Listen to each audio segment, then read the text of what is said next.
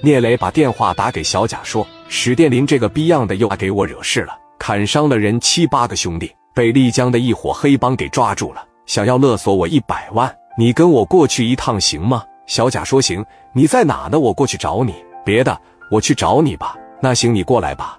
我在丽江客栈。电话啪的一撂下，聂磊当时就乐了，带着小贾过去。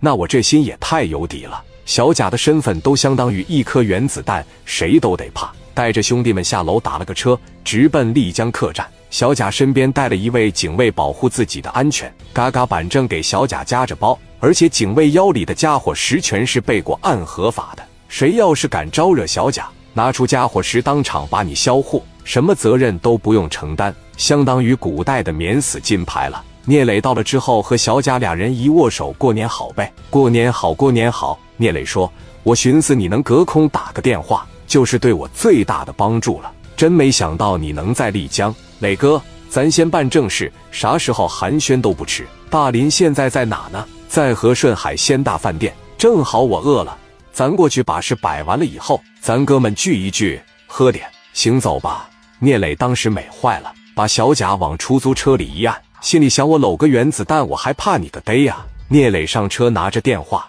直接就回给邓立勇了。喂，邓立勇，你在和顺海鲜大饭店等着我，我马上到。钱凑齐了是吧？你等会咱俩见个面再提钱好不好？我要是直接打到你公司账户，都不知道你是谁，你说我多冤呐！你咋的也得让我见识见识你的庐山真面目，让我知道我这一百万给谁了吧？没事，一会当你面，我给我会计打电话给你转钱。那行，那你过来吧。电话啪的一撂。几台出租车往和顺海鲜大饭店跟前一停，小贾穿着小皮夹子，给墨镜一摘下来，一下车把烟一点。聂磊当时也把烟点着了，直接奔着屋里就去了。邓立勇当时一瞅笑，来了一帮小逼崽子，看那架势还挺能装逼。聂磊一进屋可就不惯毛病了，往对方的跟前一站：“谁叫邓立勇啊？滚出来！”邓立勇当时：“你十多个小逼崽子挑战我四十来号人。”谁给你这么大的勇气？咋这么狂呢？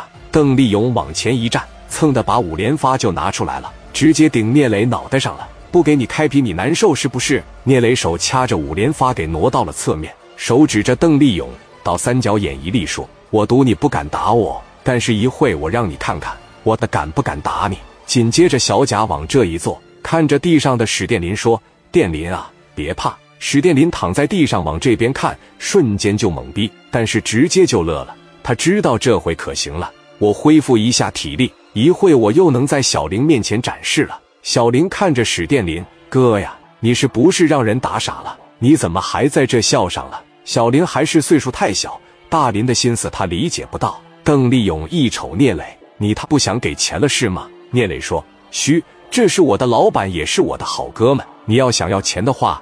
得问我老板行不行，在这捧上小贾了。说完了这句话以后，小贾下意识的把二郎腿一翘，小架拿捏的死死的。邓立勇当时往小贾跟前一来：“你是老板呐，拿钱。”说话的时候拿着五连发杵了小贾胸口一下，这一下可捅马蜂窝了。